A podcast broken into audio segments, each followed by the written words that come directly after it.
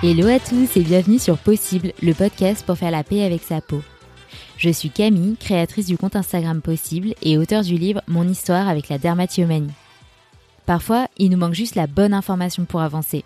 Alors, avec ce podcast, on va explorer les meilleurs conseils et bonnes pratiques pour être mieux dans sa vie, dans son corps et dans sa peau. Ma mission, c'est que chaque épisode vous permette d'apprendre et d'être inspiré. Bonne écoute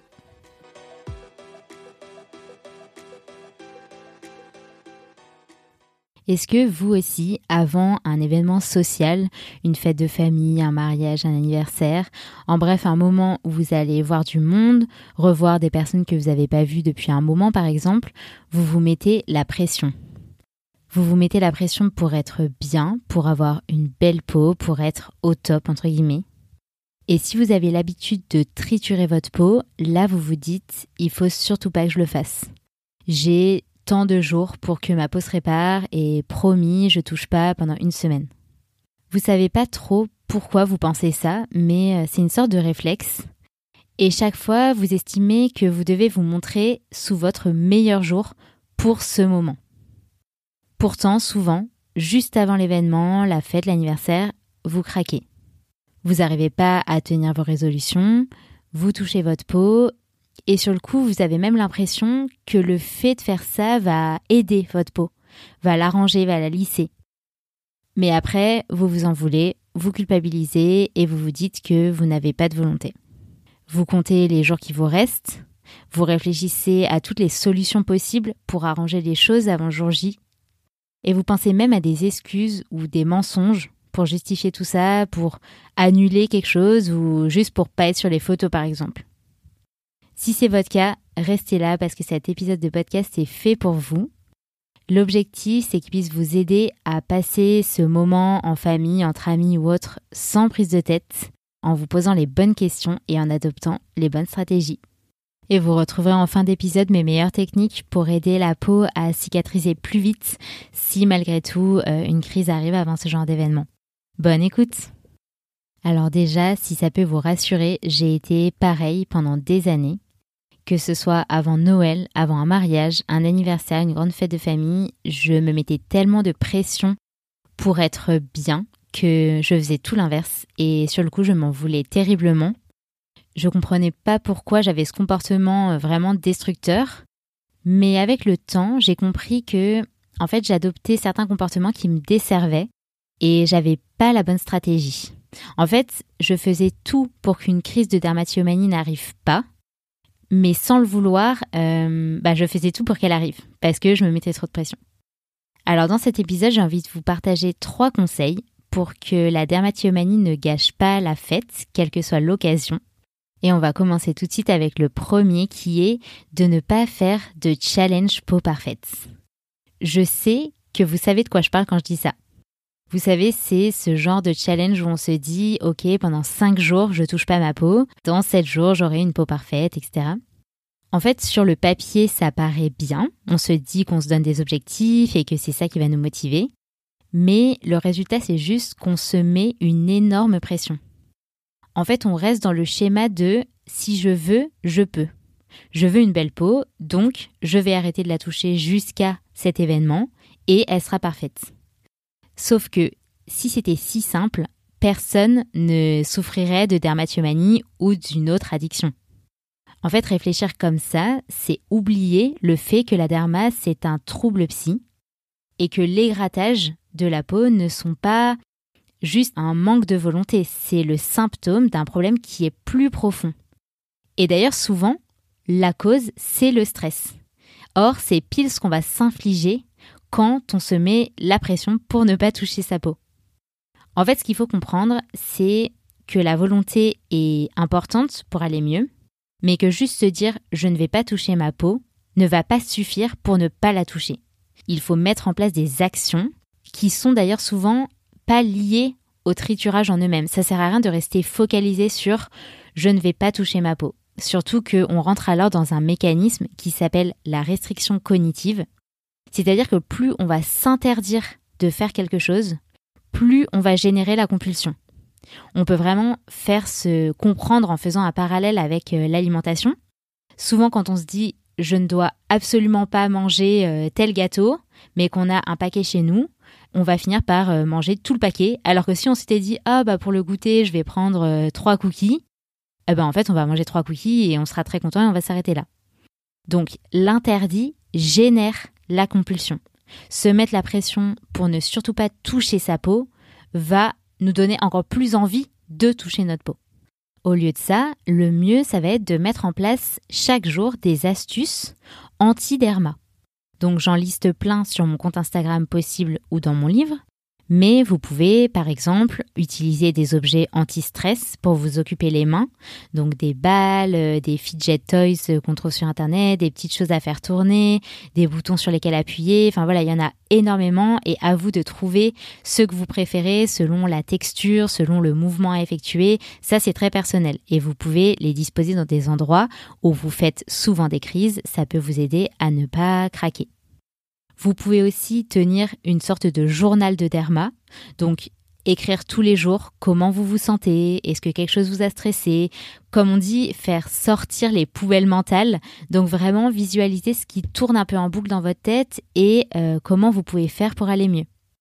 Euh, vous pouvez aussi tamiser la lumière de votre salle de bain en vous démaquillant à la bougie par exemple si vous faites souvent des crises à ce moment-là ou mettre une alarme quand vous allez euh, vous démaquiller et, et disposer l'alarme en dehors de la salle de bain comme ça vous êtes obligé de sortir pour aller l'arrêter et ça peut vous sortir entre guillemets de votre transe. Voilà, essayez de trouver euh, des petites astuces et de les mettre en place vraiment chaque jour. Vous vous dites, OK, ben aujourd'hui je fais ça, demain je fais ça, et là, vous êtes vraiment dans l'action pour essayer d'aller mieux. Ça peut aussi être de se démaquiller dans le noir, de se laver les dents en dehors de la salle de bain. Enfin, il y a vraiment énormément de choses et en tout cas, ce sera beaucoup plus efficace d'être dans l'action comme ça que de se dire je ne touche pas ma peau. Le deuxième conseil qui est lié au premier, ça va être de prendre soin de sa santé physique et mentale. En fait, un trouble comme la dermatomanie ou n'importe quelle addiction, c'est toujours la conséquence de quelque chose, d'un mal-être, d'un déséquilibre. Donc pour s'en sortir, il faut réussir à se rééquilibrer, donc à apaiser quelque chose à l'intérieur de nous. Et ça, ça va passer par deux choses. Au niveau de la santé physique, ça va être déjà d'être bien dans son corps. Donc, est-ce que vous dormez suffisamment? Est-ce que vous buvez suffisamment d'eau? Est-ce que vous mangez bien? Est-ce que vous bougez? On sait que la sédentarité, par exemple, c'est mauvais en tant qu'être humain. On a besoin de bouger. Donc, est-ce que vous n'êtes pas trop assis toute la journée derrière votre ordinateur? Est-ce que vous pouvez euh, marcher un peu plus, programmer des petites séances d'activité physique de 10-15 minutes? Ça peut paraître tellement simple, mais en fait, c'est des choses qui sont indispensables à notre bien-être euh, général. Et au niveau de votre santé mentale, euh, il y a un mot qui est très important, c'est le terme recul.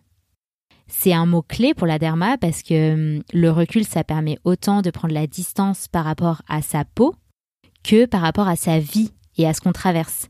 Parce qu'en fait, souvent, avec un triturage, avec une crise de derma, on plonge en fait dans notre hum, dans un mal-être et pour ne pas le voir, pour ne pas affronter une émotion, on va triturer, on va gratter, on va aller dans la salle de bain parce qu'en fait, c'est entre guillemets plus simple que de se confronter à ce qui nous dérange.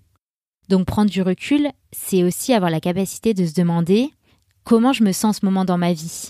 Qu'est-ce qui se passe? Qu'est-ce qui me fait peur? Qu'est-ce qui me stresse? Et c'est en identifiant ça qu'on peut alors mettre en place des actions. Est-ce que c'est euh, la relation avec quelqu'un au travail qui se passe pas bien et, euh, il va falloir euh, déclencher peut-être une réunion ou, un appel avec cette personne pour en discuter? Est-ce que c'est avec quelqu'un de la famille? Est-ce que c'est une perspective qui est stressante? Est-ce que c'est quelque chose qui nous a tracassé et sur lequel on n'est pas revenu et en fait qui nous, qui nous pose problème aujourd'hui? Et ce mal-être, il peut aussi venir d'attentes qu'on a donc par rapport à euh, une fête de famille, à Noël, à un mariage ou autre, on peut avoir beaucoup d'attentes qui amènent de la pression.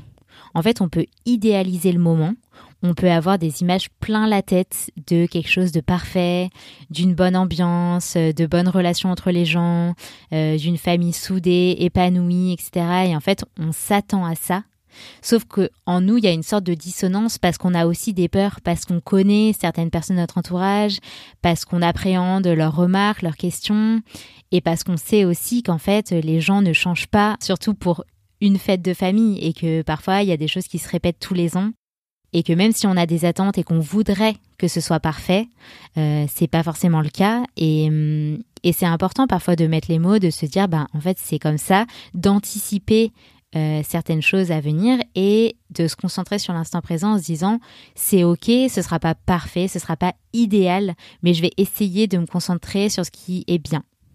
En bref, là le travail il va être de s'écouter de façon vraiment honnête, de se protéger aussi et d'anticiper les choses en prenant les bonnes décisions. Alors après, si on a trop de stress en amont, on peut faire des petites techniques de respiration, comme par exemple la cohérence cardiaque. Juste avant un événement, ça peut être une bonne manière de se déstresser, de refaire tomber la pression donc la cohérence cardiaque, on peut le faire avec une application comme Respire Relax et on peut juste le faire pendant 3 à 5 minutes et on observera déjà des super effets sur son état émotionnel. Après, au global, ça peut être juste de prendre euh, un petit temps pour soi chaque jour. Donc se dire, ok, ben chaque jour j'ai 10 minutes pour moi, où je vais faire euh, quelque chose que j'aime bien, où je vais appeler quelqu'un, je vais écrire, je vais dessiner, je vais marcher, je vais faire une recette de cuisine qui me fait plaisir. Donc vraiment prendre soin de sa santé mentale, c'est aussi ça, c'est se demander est-ce que aujourd'hui j'ai fait quelque chose pour moi? Est-ce que aujourd'hui j'ai fait quelque chose qui m'a fait plaisir? Ça c'est vraiment important et en fait ça aura beaucoup plus d'impact pour se protéger, pour prendre soin de soi que de se mettre la pression en se disant je dois pas toucher ma peau, il faut que je sois bien. En fait, si on se sent bien de base et qu'on prend du temps pour soi, on aura aussi moins envie de euh, s'attaquer, de se réfugier dans un comportement qui nous rassure, parce qu'on en aura moins besoin. Et pour finir, dans ce deuxième conseil, il y a deux petites choses qui peuvent aussi aider et qui sont toutes simples. C'est de se sourire chaque jour à soi-même dans le miroir. Donc juste se regarder et au lieu de, de focaliser sur euh, ce qu'on n'aime pas, sur les petits défauts sur lesquels on, on bute tout le temps, bah en fait juste là se sourire, se dire que on a de la chance d'être en bonne santé, que les choses vont bien et, euh, et que finalement bah en fait on est bien avec soi-même et, et se prendre un peu par la main comme sa meilleure amie. Ça peut paraître bête, mais euh, en fait, un sourire, ça envoie énormément d'informations au cerveau. C'est une manière de, dire à son, cerveau que tout va bien.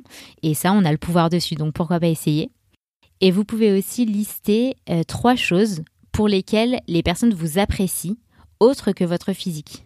Et vous les répétez en boucle. Donc ça peut être euh, votre humour, votre bonne humeur, votre sourire, votre culture générale, votre empathie, votre sensibilité. En fait, cet exercice, il va aussi vous permettre de comprendre que vous n'êtes pas qu'un physique. Que même si votre peau est abîmée un jour J, euh, c'est pas pour ça que euh, les gens vont vous rejeter, que vous n'avez pas de valeur, parce qu'en fait, en dehors de votre peau, votre peau c'est seulement une enveloppe. Vous êtes une personne complète avec une personnalité, avec plein de qualités et ça c'est vraiment primordial déjà que vous en soyez conscient parce qu'en fait quand vous en êtes conscient, vous respirez cet état et c'est beaucoup plus visible pour la personne extérieure. Mais voilà, derrière un sourire, derrière quelqu'un qui a confiance en lui, qui met en avant euh, toutes ses qualités, bah en fait, euh, c'est ce qu'on va retenir de la personne. On va pas retenir euh, son enveloppe physique. Mon troisième conseil, ça va être de se rappeler que personne n'est focalisé sur votre peau. En fait, ça, c'est vraiment un symptôme d'un trouble comme la dermatomanie, c'est d'accorder une importance énorme à la peau. Et vu que nous, on pense comme ça, on est persuadé que tout le monde pense comme ça. Mais le fait d'observer la peau des gens, de se focaliser sur nous, notre peau et ses irrégularités, c'est une caractéristique de la derma. Les personnes qui n'en sont pas atteintes n'ont pas ce type de comportement et leur regard est vraiment différent du nôtre. Ils voient les gens dans leur globalité et pas dans le détail et finalement l'état de notre peau, c'est le cadet de leurs soucis. Parfois, ils vont même focaliser sur euh, quelque chose qui les complexe eux sur leur physique. Donc ils vont regarder chez tout le monde euh, la forme du nez, des dents, les cheveux, le poids ou autre parce que c'est quelque chose qu'ils n'aiment pas chez eux. Mais par contre, la peau, ils ne vont jamais regarder, ils vont pas du tout y prêter attention. Et quand on souffre de dermatillomanie, on a souvent une pensée qui est vraiment toxique sur ce sujet. euh, c'est une croyance irrationnelle. On est persuadé que tout le monde nous juge par rapport à notre peau, que le fait d'avoir une peau qui n'est pas parfaite, d'avoir des irrégularités, c'est un signe de saleté, de rejet, que les gens vont en parler entre eux, etc. Et il faut vraiment se rappeler que c'est une pensée toxique, que c'est pas la vérité et que c'est vraiment le trouble qui parle quand on a ce genre de pensée-là. La dermatillomanie va vraiment tout amplifier en comparaison de ce que perçoivent les autres. En fait, personne ne va faire attention à ça. On est tous un tout, on n'est pas juste une peau et en plus, on n'a pas besoin d'une approbation extérieure. En fait, personne ne nous demande d'être parfait à part nous-mêmes parce qu'on se met cette pression-là, mais on n'a rien à prouver aux autres et surtout pas en termes de physique. Alors si vous avez déjà reçu certaines réflexions ou que vous les appréhendez, vous pouvez être sûr d'une chose, si quelqu'un vous fait une remarque, c'est probablement qu'il voit en votre peau ses propres peurs ou problèmes.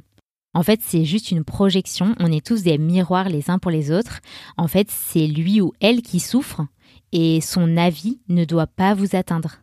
Quand on juge ou qu'on critique les autres, c'est vraiment souvent le signe d'un manque d'empathie, de tolérance, d'ouverture d'esprit. Dites-vous que cette personne ne sait pas ce que vous traversez, vous, vous le savez. Donc, laissez-la parler. Il y a des centaines de personnes qui, en ce moment, ressentent la même chose que vous et le comprennent. Donc, vous n'êtes pas seul et cette personne-là qui vous juge, on peut plus la plaindre que la croire.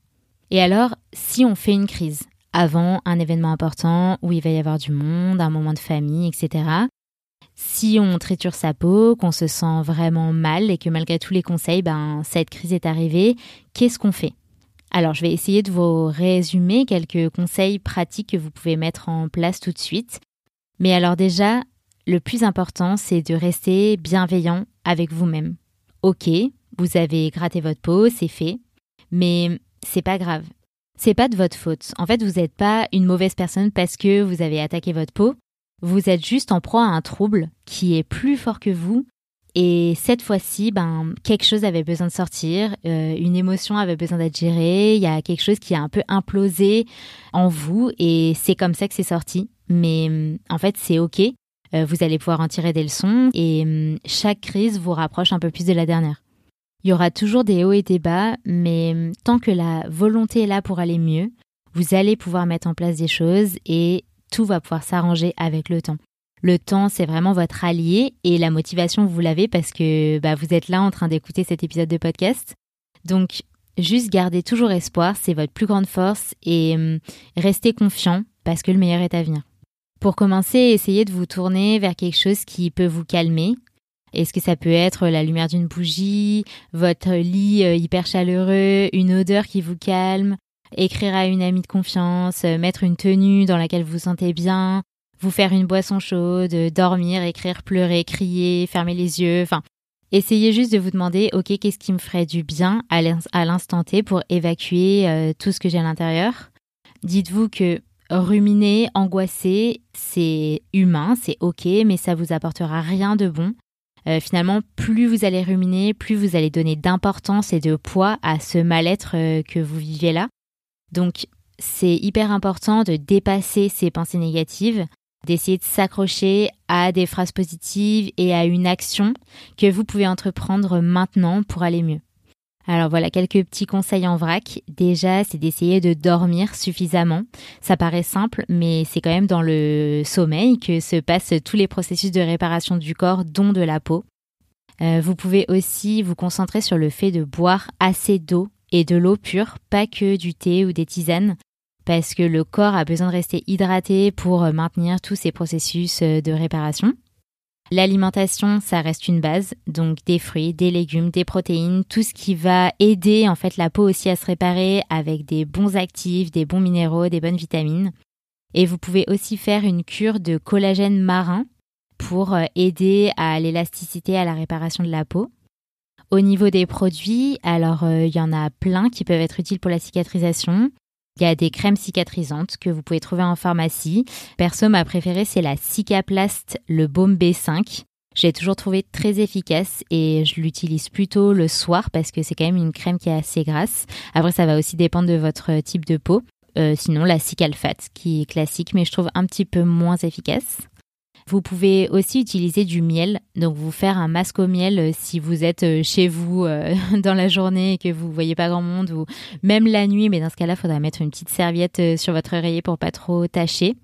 Donc le miel, idéalement, faut le choisir bio. Vous pouvez prendre du miel de Manuka, mais c'est un miel qui est très très cher et il faut respecter certaines conditions pour qu'il soit vraiment de qualité. Donc en alternative, vous avez le miel de thym qui est antiseptique que vous pouvez trouver en magasin bio. Et en fait, vous allez juste vous nettoyer le visage et euh, appliquer le miel directement sur la peau. Ça va vraiment avoir un effet calmant, apaisant et réparateur. Et vous pouvez aussi vous faire un petit sérum maison, donc dans le creux de la main, avec euh, de l'aloe vera, euh, que vous pouvez trouver aussi en magasin bio, de l'huile végétale de calophylle, qui va être intéressante pour la cicatrisation. Et si vous supportez les huiles essentielles, si vous n'êtes pas enceinte, etc., vous pouvez rajouter deux gouttes euh, d'huile essentielle d'hélicryse italienne ou de géranium rosa par exemple. Je vous mettrai euh, toutes les références dans les notes de l'épisode.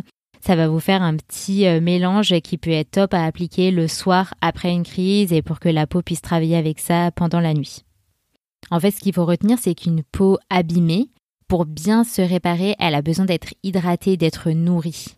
Donc tout ce qui va contribuer à ça va aider, donc ça peut être euh, des huiles végétales. Je sais qu'il y a beaucoup de réticence à utiliser des huiles sur son visage. Il y a souvent des stéréotypes comme quoi ça va euh, boucher les pores, etc. Pourtant, les huiles végétales, elles ont une vraie affinité avec la peau. Il y en a plein, comme par exemple l'huile de jojoba, l'huile d'amande douce, de nigel, de chanvre, qui vont vraiment avoir ce côté nourrissant mais aussi euh, réparateur. Donc L'idéal, c'est de les utiliser avec un actif aqueux, donc par exemple de l'aloe vera qui va apporter le côté eau, et c'est comme ça que l'huile va le mieux pénétrer dans la peau. Donc vous pouvez juste mélanger ça euh, dans le creux de votre main, euh, comme, comme on le disait tout à l'heure.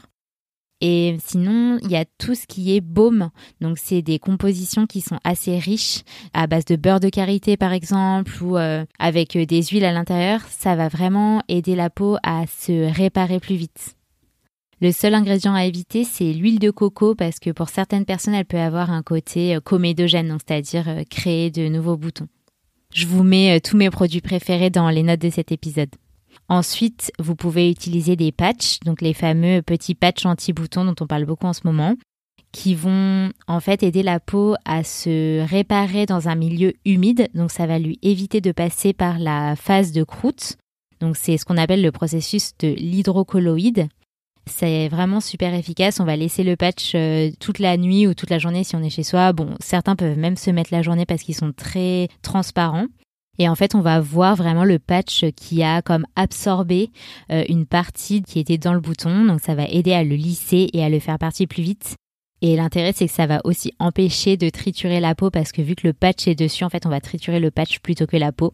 Je trouve que c'est vraiment une super astuce. Après, ça reste assez cher, donc euh, si vous en utilisez beaucoup, que vous n'avez pas forcément le budget, vous pouvez euh, utiliser déjà des pansements pour créer une barrière euh, avec la peau ou des compides ou des pansements hydrocolloïdes qui peuvent être d'ailleurs achetés en pharmacie par plaque. Après, c'est important aussi d'essayer de masser sa peau, donc pour faire circuler en fait la lymphe, le sang et aider à cicatriser plus vite, même si je sais que c'est pas toujours agréable à faire quand il y a des lésions. Et si vous avez besoin ben, de cacher votre peau, de maquiller, euh, juste faites ce qui vous semble mieux et ce avec lequel vous serez euh, le plus à l'aise. Voilà, j'espère vraiment que ces petits conseils vous aideront à mieux appréhender euh, des événements sociaux qui, je sais, peuvent être toujours stressants quand on souffre d'un trouble comme la derma. Raccrochez-vous à tout ce qu'il y a de positif dans votre vie, ce qui vous rend heureux, les personnes autour de vous qui vous aiment, la beauté en fait de, des choses qui nous entourent. Même si je sais que c'est dur quand, quand la peau est abîmée, quand elle fait mal, quand on se sent découragé, mais hum, juste croyez en vous, croyez au chemin plutôt qu'à l'arrivée parce qu'en fait euh, c'est la seule chose qui compte et là vous êtes en plein dedans. Mettez en place une petite action après l'autre dès maintenant et c'est comme ça que vous y arriverez. Bientôt vous regarderez tout le chemin parcouru et vous serez fiers en fait de voir tout ce que vous avez réussi à faire. Et puis euh, n'arrêtez jamais d'espérer parce que en fait même avec un peu de derma, la vie est belle et vous êtes euh, des battants. Donc profitez bien de tous ces moments que vous pourrez passer en famille ou entre amis. Rappelez-vous qu'on n'a qu'une vie, que certaines personnes ne sont pas éternelles, donc profitez des moments uniques qu'on peut passer ensemble. C'est dur d'être avec quelqu'un quand on se sent mal dans sa peau.